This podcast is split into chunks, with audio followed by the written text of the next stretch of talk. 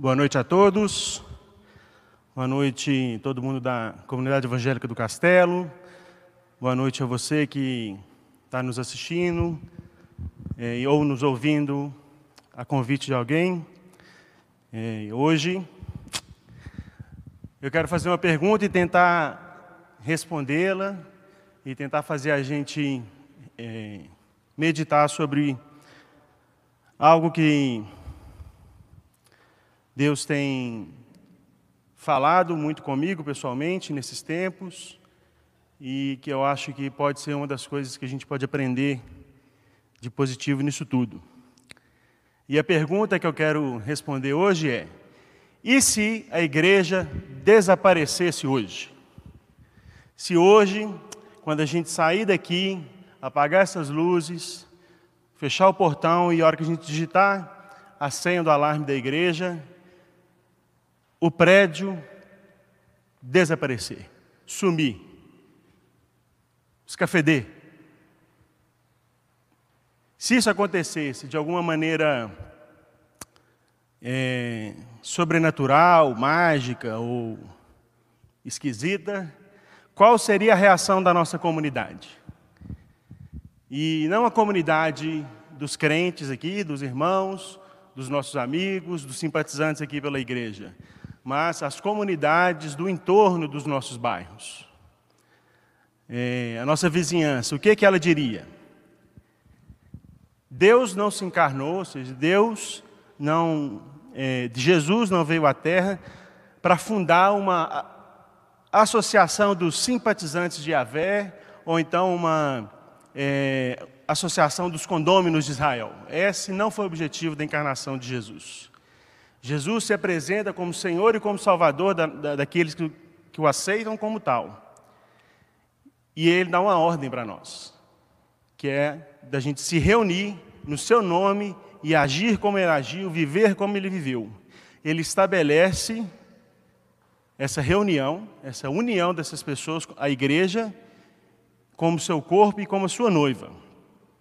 Então, pensando na pergunta, eu vejo três possíveis reações assim.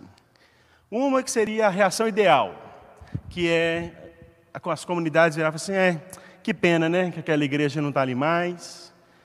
Eles fazem, vão fazer falta aqui. Eles realmente faziam diferença aqui na nossa região. Tem uma reação que é ruim, é, que é mais ou menos assim: ainda bem que eles foram embora. Só incomodava, só fazia barulho, era uma cantoria, era uma barulhada com a bateria, hora era sirene do alarme, hora era bagunça que aquele povo fazia. Ainda bem que eles foram embora. E para mim, a pior reação possível é essa. Uai, ali era uma igreja? Nunca soube disso. Inclusive achava que era uma clínica veterinária ou uma, até uma creche, uma escola infantil. Nunca imaginei que aquele prédio pudesse ser uma igreja. É, nunca fizeram diferença. Então, essa terceira reação é a reação da indiferença. Quer dizer que a gente não fez o que a gente deveria fazer aqui. E com essa pergunta e com esse questionamento, com essa raciocínio, eu quero apresentar para algum, para quem não conhece, e, e meditar de novo sobre o modelo missional de igreja. Também chamamos, alguns chamam de modelo encarnacional ou de missão integral.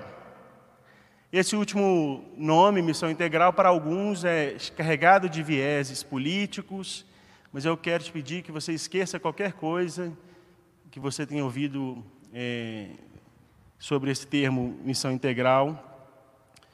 E, e, vamos focar nos conceitos e, nas, e nos fundamentos bíblicos aqui hoje. Na, na semana passada, na EBD dos adultos, no domingo de manhã, a gente ouviu a, a missionária Érica e ela nos apresentou um excelente mo, é, modelo de, de atuação missional da igreja. O exemplo que ela deu foi uma atuação por meio do modelo de negócios em missão. Assim como esse modelo, existem inúmeras outras alternativas da gente ser uma igreja encarnacional, uma igreja missional, uma igreja que seja é, é, da maneira que Jesus planejou. Nesses tempos de pandemia, a gente tem refletido sobre, sobre o ser igreja, né? como, como que a gente vai obedecer às ordens, às orientações de Jesus, de Deus, do, do apóstolo Paulo, dos autores bíblicos, que naquela época nem imaginavam, os autores bíblicos, né? mas Deus sim, o que a gente já está vivendo aqui hoje. Que a gente não ia poder estarmos juntos fisicamente. Para muitos, essa impossibilidade de não estarmos juntos presencialmente também leva a uma impossibilidade de ser igreja. Mas, como a gente tem visto, como Davi falou aqui agora há pouco, isso não é verdade. É, o ser igreja não necessariamente é estarmos juntos, próximos uns dos outros fisicamente. Como a gente vai ser igreja no futuro, seja no futuro 2021, 2022, ou seja no futuro daqui a 5, 10 anos, até Jesus voltar, a gente não sabe. Não sabemos como ou quanto serão as atividades virtuais e a distância das igrejas, mas uma coisa, isso não vai mudar. Não mudou desde Jesus e não pode mudar. Nós não podemos de ser, nós, nós não podemos deixar de sermos missionais. Nós não podemos, podemos deixar de exercer a relevância que Deus ordenou que nós tivéssemos. Para a gente entender um pouco, para ilustrar, eu quero é, comparar a nossa vida como um espetáculo, a nossa vida em igreja como um espetáculo. Um espetáculo musical, para alguns, um espetáculo artístico. E pensando nisso, onde que a gente estaria? Nós, como igreja, estaríamos no camarote ou no palco? Camarote, eu quero exemplificar, é um exemplo perfeito de um, de um, de um espectador, de um, da passividade. O espectador ele só observa, ele escuta, analisa, estuda, critica, comenta, aponta. É, eu não sei se vocês já observaram isso quando, vocês, quando a gente vai no teatro, e quando a gente vai num teatro que tem camarote, é, eles geralmente ficam no alto e nas laterais. E não são necessariamente os melhores locais para, para se assistir o que está acontecendo no palco. Geralmente eles estão longe, está longe do palco, está numa, está numa disposição, numa posição que às vezes é desconfortável. Mas uma coisa, todos os camarotes na história da, das artes estão. Eles estão bem localizados para serem vistos. É, os camarotes não foram feitos para ter se ter uma boa visão do palco, mas sim para quem está na plateia ver quem está no camarote. Tanto é que nos filmes, sempre que tem algum, alguma coisa acontecendo no teatro, hora que o, alguém muito importante chega no camarote, todo mundo olha, comenta. É, então, os camarotes são, foram feitos para serem observados.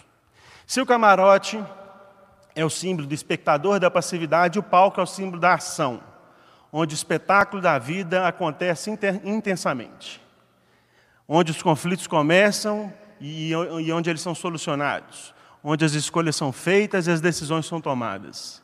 Sempre há movimento no palco, mesmo no intervalo entre os atos, há coisas acontecendo.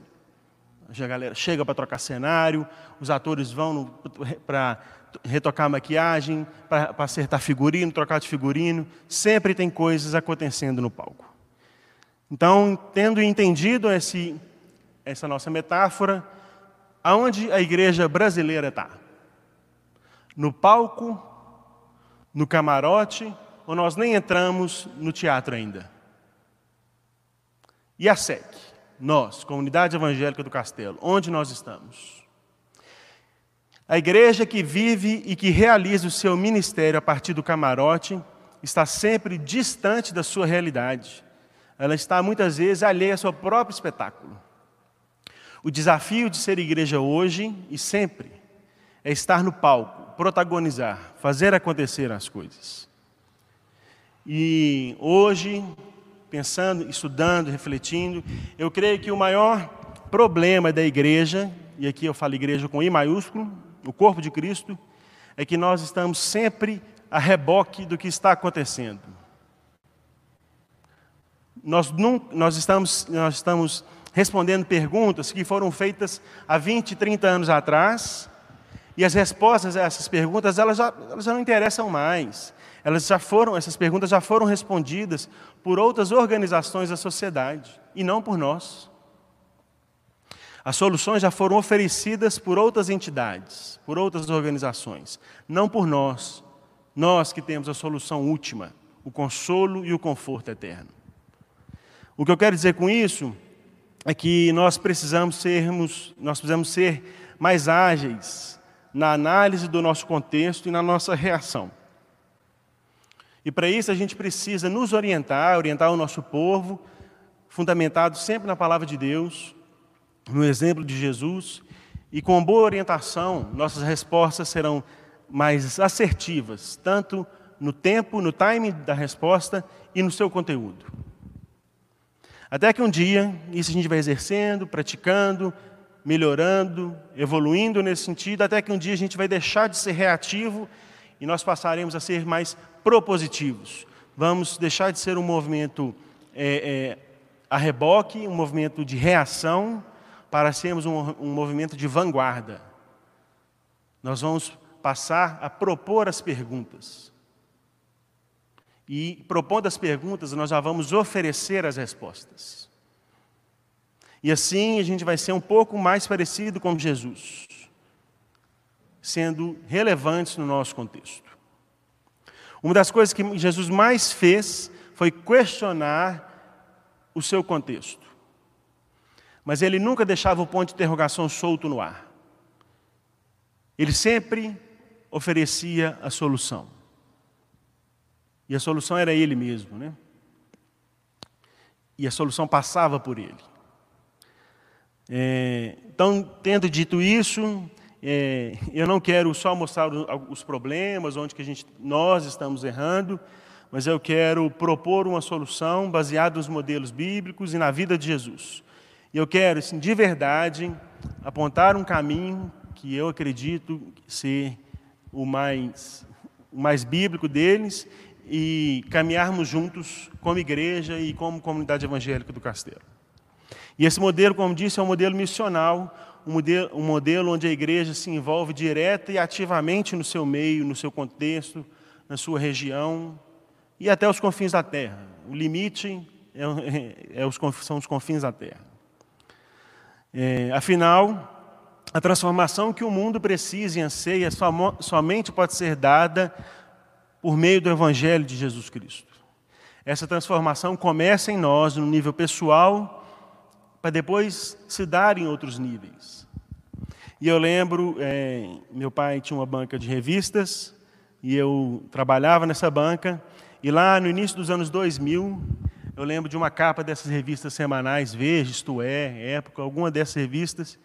Se não me engano, essa, essa, essa capa foi logo depois do censo de 2000. Então deve ter sido 2001, 2002. E a capa era uma previsão para 2025, se não me engano, e fazendo a, seguinte previsão, que os evangélicos seriam, em 2025, os evangélicos seriam mais ou menos 50% é, da população brasileira. E eles estavam bem certos, né? É, mas que as estatísticas sobre criminalidade, violência e corrupção não demonstravam essa mudança na vida das pessoas do nosso país. E aquela vez, aquilo, eu como um pré-adolescente, é, recém, recém tendo contato com a igreja, é, não sei, não lembro da minha reação, mas hoje isso realmente não é ser igreja. Eu tenho que concordar com aquela capa daquela revista. E ser uma igreja missional, encarnacional, uma igreja que se preocupa e se envolve e transforma de forma integral o nosso contexto, o mundo, é descer do camarote e ir para o palco. Assim como Jesus fez. E então a gente vai ler Filipenses, o capítulo 2, dos versos 1 ao verso 11. É, o nosso foco ele é principalmente a partir do verso 5. Filipenses 2, 1 a 11. Eu vou ler na NVT, a nova versão transformadora, e você vai acompanhar aí é, na sua tela. Há alguma motivação por estar em Cristo? Há alguma consolação que vem do amor? Há alguma comunhão no Espírito? Há alguma compaixão e afeição? Então completem minha alegria concordando sinceramente uns com os outros, amando-se mutuamente e trabalhando juntos com a mesma forma de pensar e um só propósito. Não sejam egoístas nem tentem impressionar ninguém. Sejam humildes e considerem os outros mais importantes do que vocês.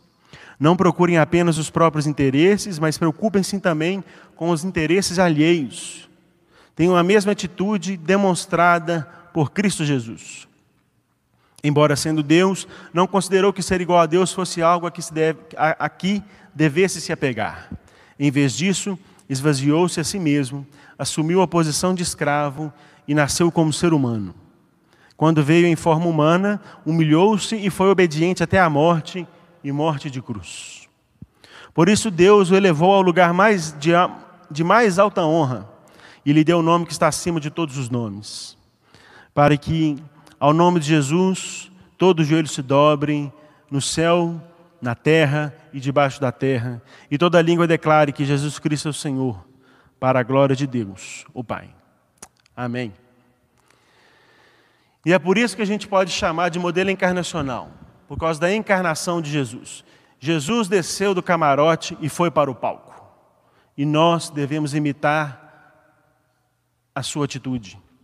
Entrar em ação proativamente, intencionalmente, propositivamente, é se envolver com a sociedade até o ponto de esgotarmos as possibilidades do auxílio e do envolvimento dele.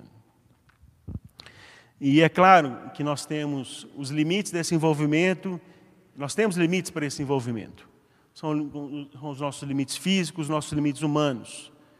É, e, é claro, e algumas coisas que a gente vai pode tentar fazer, nós vamos esbarrar muitas vezes em questões legais, mas esse não é o nosso foco, esse não é o nosso é, sobre isso que nós queremos dizer. Nós queremos dizer sobre o nosso envolvimento. E no texto que a gente acabou de ler, é, a gente vê dois movimentos: a descida de Cristo ao nosso mundo e a sua ascensão à mais alta posição celestial. Então, o primeiro movimento é a descida, é a encarnação de Jesus. Jesus voluntariamente abandona o seu lugar de superioridade e esvazia-se de tudo que era para se tornar um servo e assumir a posição do outro. Essa descida foi humilhante, mas feita em obediência e totalmente sacrificial. O segundo movimento é a exaltação. Cristo é exaltado por tudo o que ele fez, por ter cumprido sua missão de reconciliar, de reconciliar o mundo com Deus. Deus, é, Jesus é exaltado por ele não ter descido da cruz. Sua glória é eterna e para sempre ele será honrado e adorado.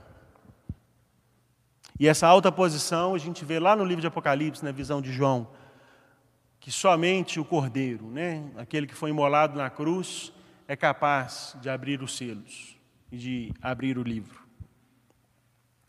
Assim a igreja deve ser também hoje, ministrar ao mundo acompanhar, é, acompanhando e se inspirando nos movimentos de Jesus. Nós devemos sair do camarote e ir para o palco. Ou entrar no, no teatro, se a gente ainda não entrou no teatro. Nós não podemos querer o segundo movimento, a exaltação, sem passar primeiro pela, pelo primeiro movimento. Não há honra sem sacrifício. Não podemos ter um ministério diferente desse que Jesus teve. Sem uma vida como a de Jesus, nós não podemos nos dizer seus discípulos. Nós não podemos dizer quem, que somos o seu corpo, a sua noiva. É, John Stott é, jamais, é, disse que jamais Ninguém jamais demonstrou tanto quanto Jesus o que significa santa mundanidade. E te fala que a encarnação de Jesus é prova disso. Ele desceu ao mundo e assumiu a completa realidade da nossa humanidade. Jesus foi totalmente, perfeitamente humano.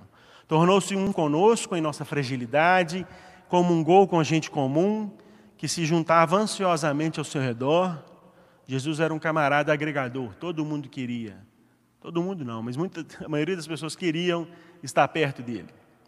Ele aceitou todo mundo que se chegou a ele em humildade e obediência. Ele não desprezou ninguém. Identificou-se com as nossas tristezas, com os nossos pecados e com a nossa morte.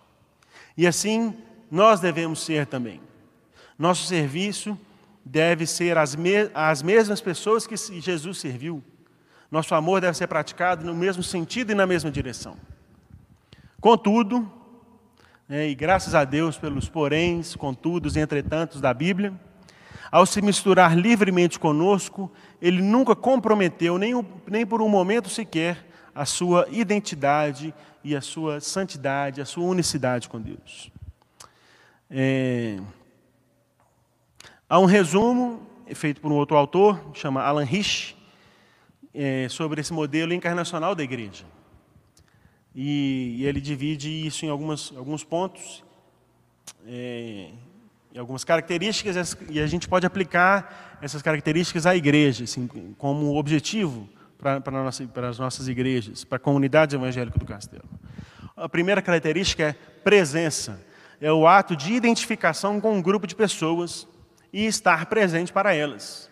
E assim deve ser a igreja: se identificar com as pessoas, identificar e se fazer presente, marcar presença.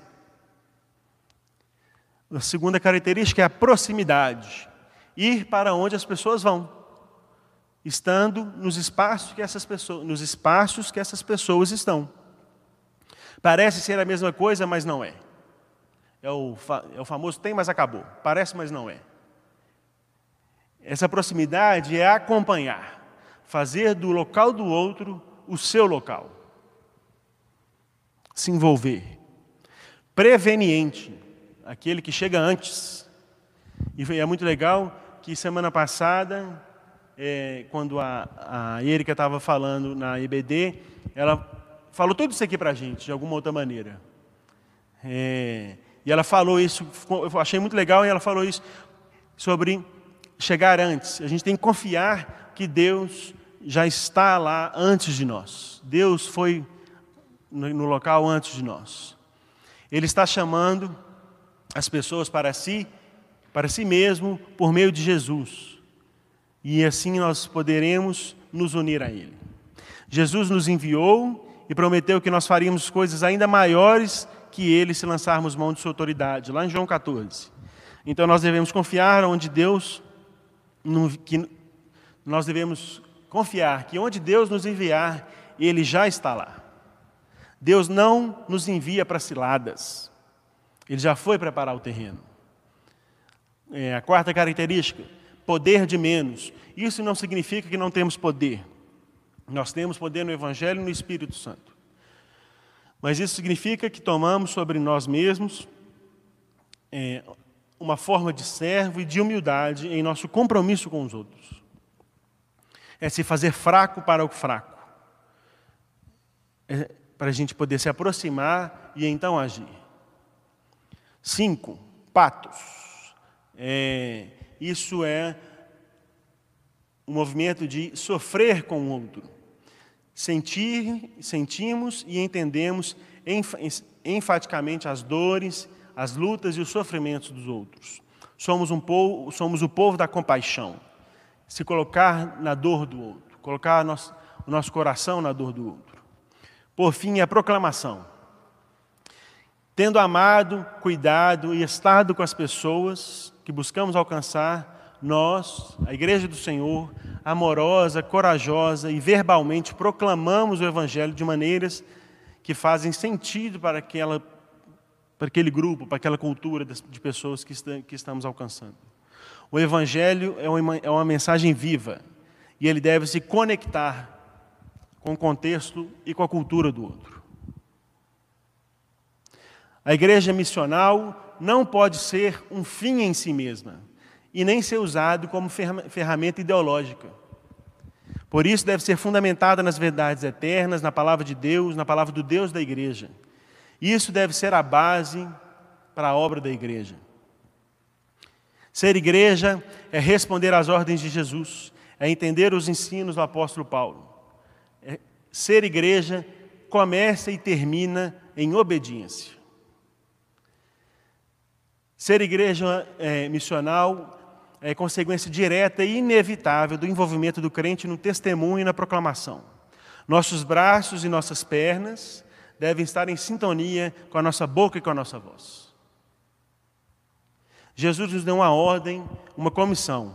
Nós temos uma função aqui na terra, enquanto servos de Deus e discípulos de Jesus, que é a proclamação do Evangelho, da mensagem da salvação. Nós somos embaixadores do reino. Nós somos agentes da reconciliação. Se nós não estivermos fazendo nada disso, a gente está sendo discípulo de Jesus da maneira errada. Só há um meio de obedecer a esse comissionamento, que é sendo igreja. Essa mensagem deve causar transformação. E essa transformação, como eu disse, ela começa no nível pessoal, individual, e ela vai se alastrando para outros níveis e para outros setores da criação de Deus. A transformação é a mudança de uma condição da existência humana que é contrária ao propósito de Deus, para que as pessoas sejam capazes de desfrutar a plenitude em harmonia com Deus.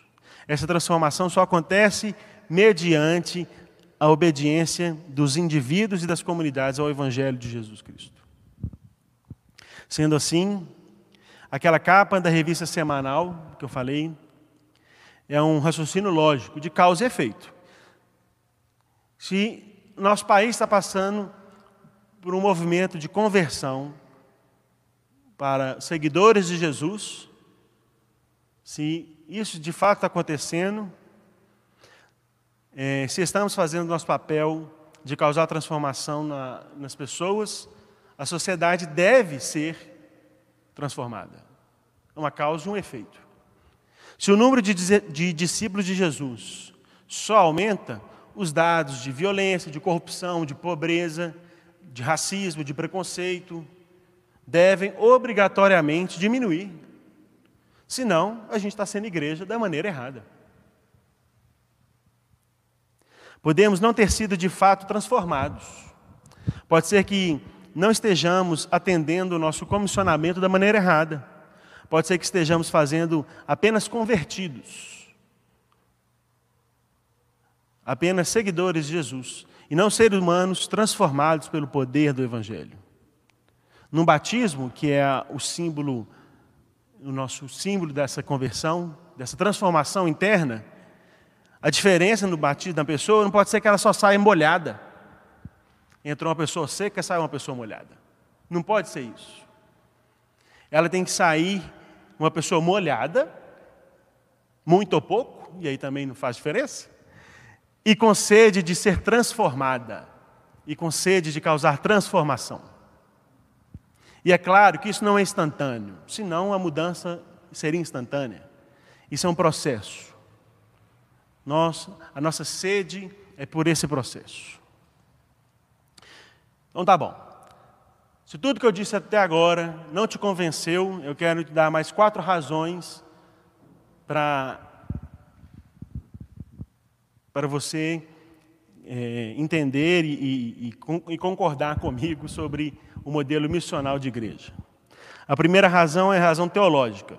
Nós entendemos que Deus criou tudo que há.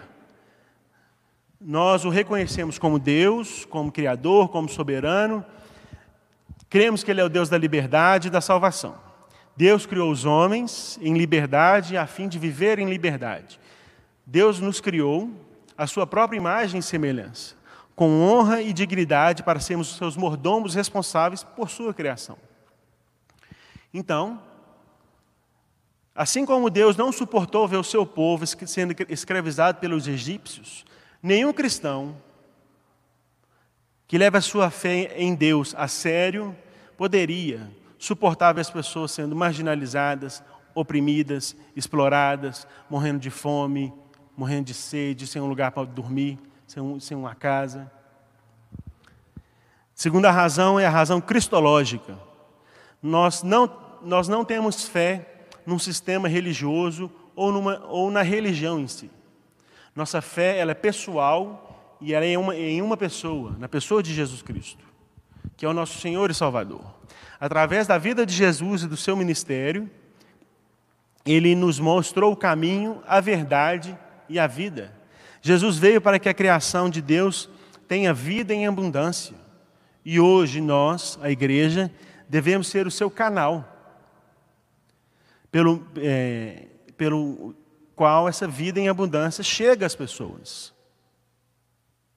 Na verdade, não um canal, porque um canal, a bênção passaria pela gente e iria para as outras pessoas. Mas a gente deve ser um tanque que se enche de Deus, que se enche de Jesus e então transborda para os outros. Logo, crer em Jesus e aceitá-lo como Senhor e Salvador significa viver exatamente o mesmo de, tipo de vida que Jesus viveu. Lá em 1 João 2 fala assim: Mas quem obedece à palavra de Deus mostra que o amor vem dele e está se aperfeiçoando em sua vida. Desse modo, sabemos que estamos nele. Quem afirma que permanece nele deve viver como ele viveu. 1 João 2, 5 e 6. Razão eclesiológica da igreja. Confessamos que cremos na igreja. É o credo apostólico que está na, capa, na contracapa da, nossa, das, da maioria das nossas Bíblias. Essa é a nossa fé na igreja. A igreja é o corpo do Cristo ressuscitado. A comunidade dos crentes chamada, chamados a continuar a missão de Deus no mundo pelo poder do Espírito Santo, não por nós mesmos. A igreja é um instrumento de Deus para estabelecer o seu reino aqui na terra. O reino de Deus é basicamente um reino de paz, fundamentado na justiça e na retidão. Por isso, a transformação só se dá por meio da igreja hoje. E por fim, uma razão do fim, uma razão escatológica. Cremos que tudo isso que a gente vê hoje terá um fim, será redimido, não será mais como a gente conhece hoje. Toda a criação vai ser redimida. Isso inclui que lá no fim, no dia do juízo, todos nós vamos dar conta do que nós fizemos. Ou deixamos de fazer, diante dele, diante de Deus, face a face. O modo de vida que vivemos aqui hoje revela o tipo de futuro que nós cremos e o tipo de futuro que nós ensinamos. Então o rei lhe dirá, então o rei dirá: Eu lhes digo a verdade, quando fizeram isso ao menor desses meus irmãos, foi a mim que o fizeram. Mateus 25.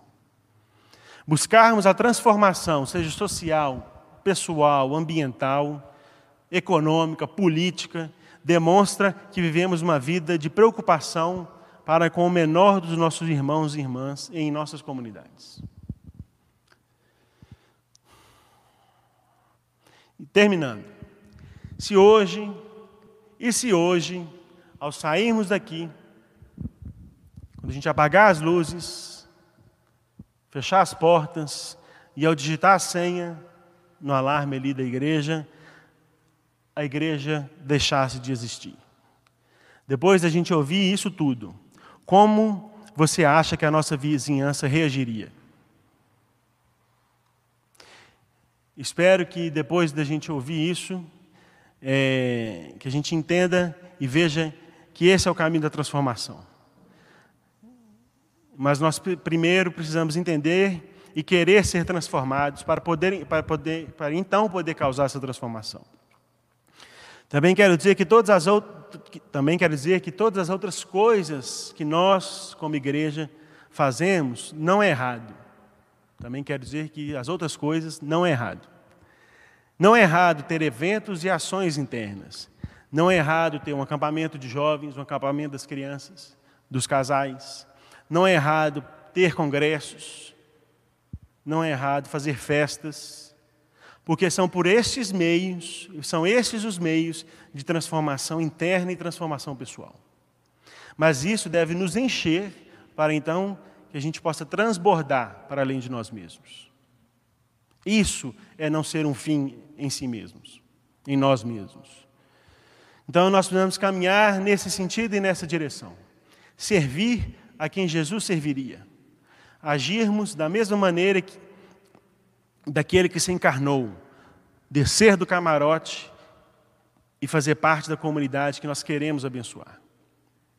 Precisamos ser intencionais, ativos, propositivos nos nossos relacionamentos e por meio dos nossos relacionamentos. Devemos nos inserir na comunidade, promover a reconciliação ou as reconciliações do homem com Deus, do homem com o outro homem, de uma pessoa com outra pessoa e do homem consigo mesmo. Devemos iniciar o processo de redenção de acordo com os nossos dons e as nossas habilidades.